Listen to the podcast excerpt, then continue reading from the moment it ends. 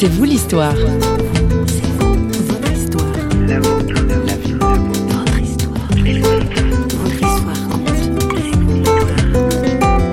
Le silence, c'est à la fois ce à quoi on aspire et en même temps, c'est redoutable. Parce qu'on se dit, oulala, là là, quand je vais m'arrêter, qu'est-ce que je vais trouver? Et puis, qu'est-ce que je vais entendre? Dans le tourbillon d'un monde qui tourne à vitesse grand V, C'est vous l'histoire se paie le luxe du calme et de la sérénité. Aujourd'hui, nous recevons Jean-Philippe Calam, pasteur et cofondateur d'un centre écuménique d'écoute et d'accompagnement spirituel en Suisse romande.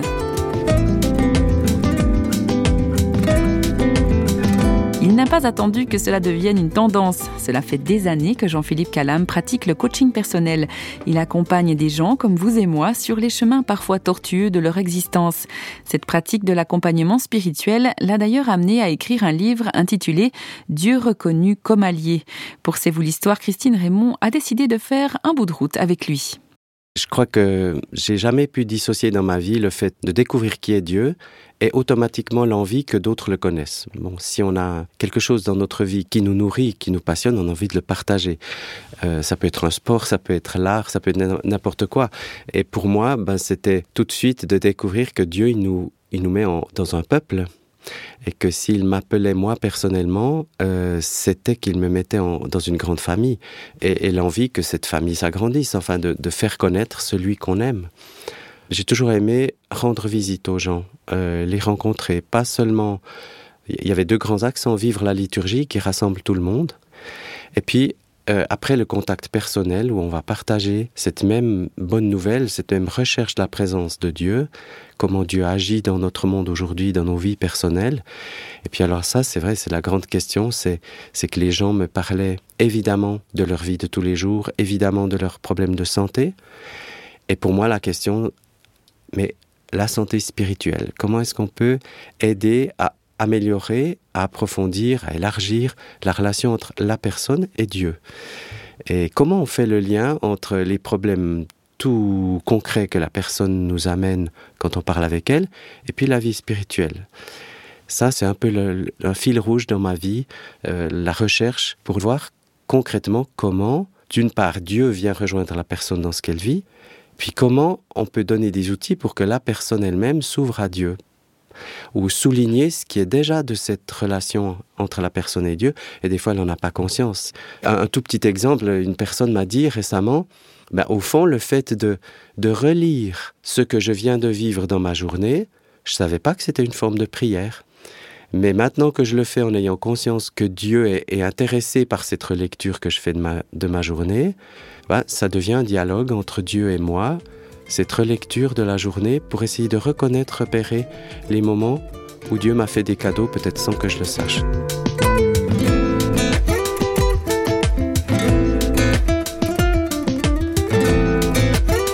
Jean-Philippe Calam, on peut dire qu'il se dégage de vous une, certaine euh, sérénité. Est-ce que vous avez toujours été un homme serein? Est-ce que vous avez été un petit garçon serein? Alors j'étais à la fois très joyeux, un peu espiègle. Il a fallu me oui, je pense qu'il y a un moment où on, m'a mis un petit peu des, barrières parce qu'une spontanéité qui avait besoin d'être cadrée hein, à un certain moment. À l'adolescence, j'ai beaucoup apprécié un enseignant qui se présentait de façon très très posée. C'est lui qui nous a enseigné à écrire, c'est lui qui nous a enseigné à lire, c'est lui qui, qui était en même temps un homme très lui-même très en lien avec Dieu, quoique absolument discret à ce sujet. Et je sais qu'il m'a influencé au point que, euh, pensant à lui, il y avait des moments où, à l'adolescence, euh, je me retenais de courir pour marcher un peu comme lui. Voilà, donc il y a un côté très spontané qui chez moi, qui a besoin de, rire aussi. J'aime beaucoup l'humour et tout. Puis il y a une recherche, ben, effectivement, de ce qui est plus profond, de ce qui est, qu'est-ce qui accompagne nos vies comme un fleuve souterrain euh, qui fait l'unité entre les choses, entre les étapes. Il y a un peu ce double aspect.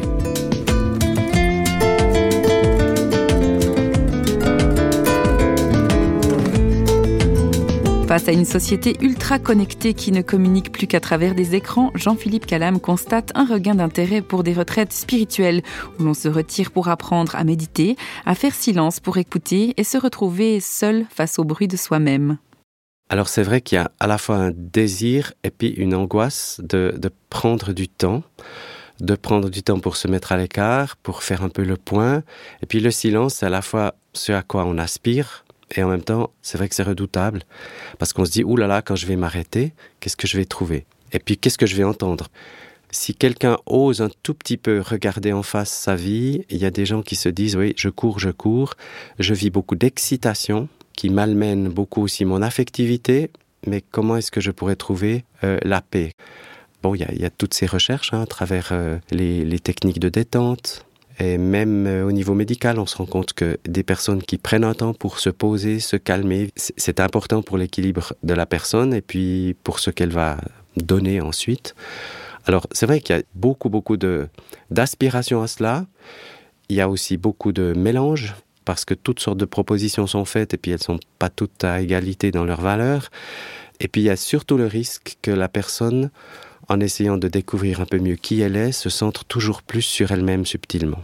Et donc qu'un chemin qui devait être un chemin de meilleure connaissance de soi-même et de libération de soi se tourne finalement avec des fruits un peu amers. On se tourne autour, on, se regarde soi-même d'une telle façon que on progresse plus et qu'on devient le centre du monde, ce qui est une autre prison. Ben là, c'est vrai que de pouvoir se dire attention, si je pars à la rencontre de moi-même, c'est-à-dire je vais écouter un peu ce qui se vit et ce qui se dit au plus profond de mon cœur, la bonne nouvelle, c'est de pouvoir dire en tant que chrétien, le cœur humain, ça va être le lieu de rencontre avec celui qui t'a créé, avec le Créateur, avec Jésus lui-même, et avec l'Esprit Saint. Alors ça, je dirais que c'est essentiel, c'est de pouvoir annoncer à l'être humain, tu pars pas seulement à la recherche de toi-même, tu pars à la recherche d'une relation. En fait, nous sommes créés pour vivre les relations, mais fondamentalement la relation de celui qui nous a créés avec amour. Et là, je crois qu'on évite le piège d'un centrement sur soi euh, qui tourne finalement en rond.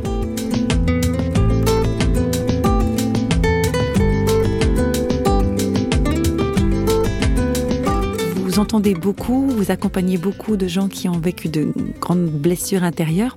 Est-ce que vous-même avez dû être guéri de certaines blessures?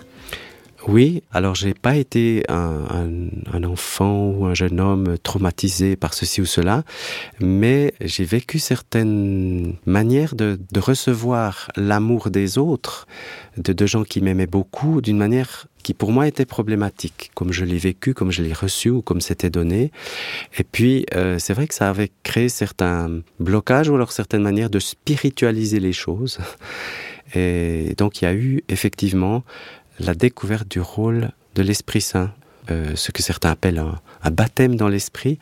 Euh, et là, d'une manière qui était très forte et très douce à la fois, j'ai vécu une sorte de, lune de miel, une, nuit, euh, d'unité avec Dieu, de communion avec, avec le Christ qui a été étonnante, enfin, qui m'a fait que cette nuit a été m'a paru passer à, toute vitesse, alors qu'en fait, ben, elle avait les heures qu'a normalement une nuit. Mais c'est vrai que là, si on veut, ça a été une consolation que Dieu m'a apportée sur des déchirures en moi-même, affectives, et puis ça a été en même temps une consolidation pour me, me guérir de peut-être d'une manière trop, trop fusionnelle d'être avec les gens. Et alors pour mon propre ministère, ça a été extraordinaire parce que à partir de ce moment-là, je sais que j'ai vécu, par exemple, avec une prière de fidélité pendant quelques mois, ou systématiquement, suivant quel acte j'allais poser dans mon ministère, je disais systématiquement, voilà, Seigneur, on y va ensemble, donne-moi la liberté que j'exerce ce ministère comme ton ministère à travers moi. Alors c'est vrai que ça a été une grande liberté qui m'a été donnée, qui est venue très progressivement, sans que je m'en rende compte, et puis tout à coup, au bout d'une année ou deux, je me disais, tiens, j'ai plus peur de faire ceci, ou je ne me suis pas inquiété de l'opinion qu'on aurait quand je dirais ceci ou cela non pas par dureté, mais comme un être humain face à d'autres êtres humains qui ont chacun leur place.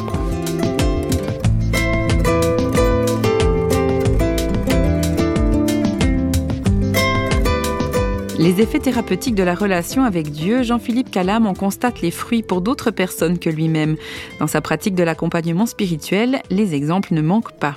Ben, J'aimerais peut-être donner cet exemple d'une personne féminine que j'ai accompagnée et qui, à cause d'une grande absence de manifestation d'amour de la part de ses parents quand elle était enfant, a beaucoup souffert. Elle sait que ses parents l'aimaient, mais ils étaient eux-mêmes bloqués, incapables de lui montrer par des gestes ou par euh, des paroles gentilles, quoi, qu'il l'aimait. Et le souvenir qu'elle avait, c'est que ce qui lui faisait du bien, c'était d'approcher les animaux, aller voir les chevaux, aller voir les, chats, les chiens, etc. Bon, à l'âge adulte, elle était encore très très bloquée par ces manques d'affection parce que elle avait fait comme une carapace autour d'elle pour ne plus sentir l'absence d'affection. Toute proximité ou début de proximité lui faisait extrêmement peur. Et un jour, euh, elle a vécu un temps de prière avec euh, l'histoire de de Zachée qui monte sur les branches basses d'un arbre pour voir Jésus qui passe. Et puis, elle s'est dit, comme elle était assez sportive, ben, je vais appliquer ça. Elle s'est dit, je vais vivre cet évangile. Alors, pour aller méditer, elle a pris sa Bible, elle est montée sur une, euh, elle a trouvé un arbre à l'écart, elle est montée sur son arbre, et puis là, elle a commencé à lire l'histoire. Et puis elle en arrive gentiment à au moment où Zachée, avec la foule, s'approche du pied de l'arbre puis il y aura ce moment où Jésus va lever le, les yeux vers Zachée. Puis là, elle se dit, mais comment le Seigneur, pour m'apprivoiser, pourrait faire pour me montrer aujourd'hui qu'il me regarde? Elle a attendu un moment, et puis voilà que d'un buisson est sorti un petit chat. Il était au pied de l'arbre, et il l'a regardé longuement. Puis après, il a fait deux, trois petits tours et il est reparti. Et elle, elle est redescendue de l'arbre avec les larmes dans les yeux parce qu'elle s'est dit, le Seigneur m'apprivoise. Le Seigneur m'a montré qu'il tient à moi, et elle disait, c'est vraiment de lui et pas seulement un hasard, parce que elle se souvenait bien que c'était par les animaux que, étant enfant, elle, elle, survivait en fait. Et à partir de là, elle a pu dire à Jésus, je sais que si tu te rends plus présent à moi, ça va pas être la catastrophe pour moi, tu vas y aller avec délicatesse.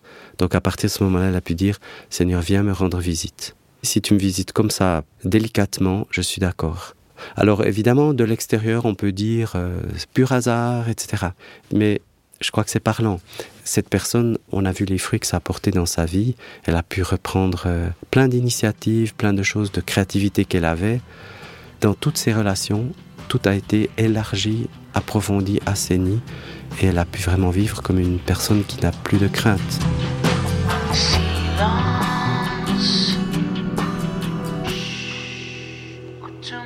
cœur battre en silence. Doucement écoute la souffrance d'un cœur ouvert,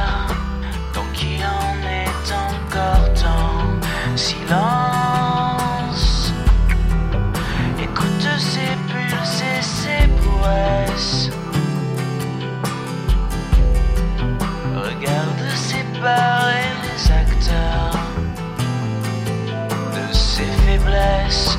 donc il en est encore là. C'est un cadeau précieux. C'est un cadeau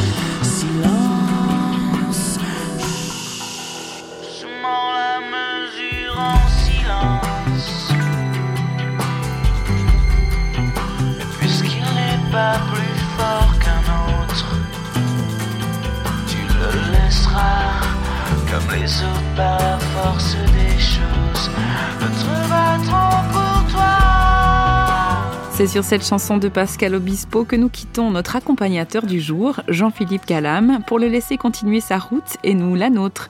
Pour rappel, le titre de son livre Dieu reconnu comme allié est paru aux éditions du Jubilé.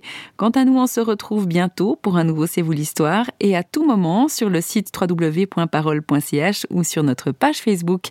À très bientôt.